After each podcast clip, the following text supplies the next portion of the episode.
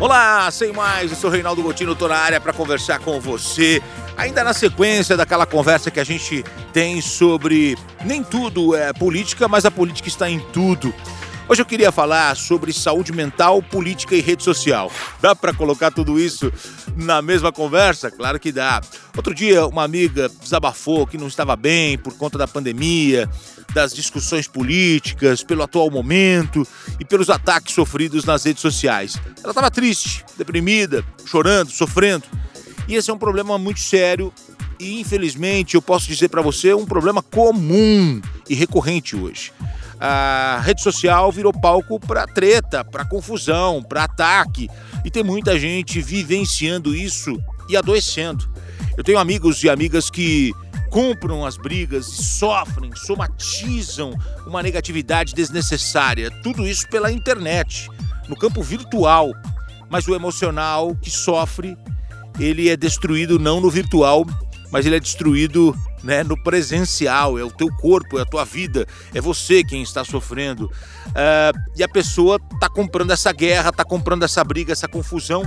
E hoje, se você diz que entre ter razão e manter o amigo, você preferir manter o amigo e sair do conflito, muitas vezes você é chamado de covarde, né?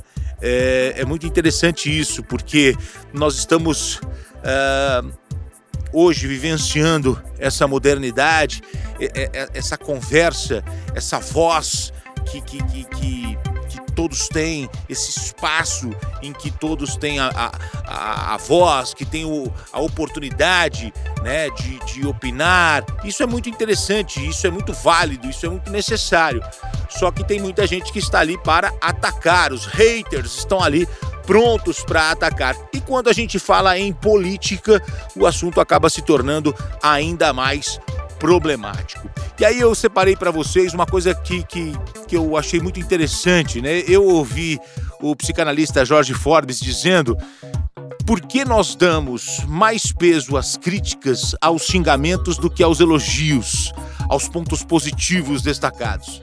O insulto tem peso de verdade e o elogio soa como mentira, como bajulação.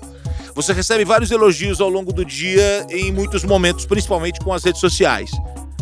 E aí você guarda em algum lugar distante, em alguma gaveta fechada. Mas se alguém te critica, é isso que te marca. A palavra insultar, né, que é ofender, vem de é, saltar sobre, tripudiam em cima de você a crítica. A crítica ela é colocada em cima de você e você guarda aquilo, você pega aquilo como uh, uh, algo que te fere, que te machuca. Jogam sobre você essa carga pesada, essa negatividade, essa ofensa, e você recolhe isso. Neste momento, tem alguém insultando alguém na internet e tem alguém sendo insultado, sendo agredido.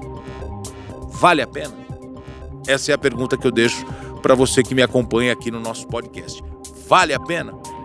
Obrigado. Eu sou Reinaldo Gotino e a gente se encontra na próxima edição do nosso podcast. Sem mais. Valeu, minha gente. Um grande abraço para você. Vamos refletir, vamos conversar, vamos debater sempre. Valeu, minha gente.